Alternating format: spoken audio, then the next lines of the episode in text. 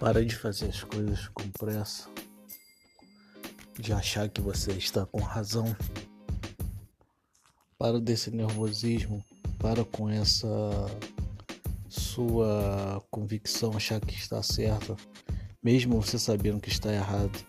Para com isso, senta, põe a tua cabeça no lugar, reveja teus conceitos, vê onde você está errando, vê onde que você tem que melhorar conserte-se, se for possível, peça desculpa, mas não caia nessa nessa aí de achar que você está sendo a, certinha ou certinho do, do caso, do caso, mas sim reveja e acerte, conserte, mas seja livre dessa preocupação. Você merece brilhar num lugar onde está a escuridão.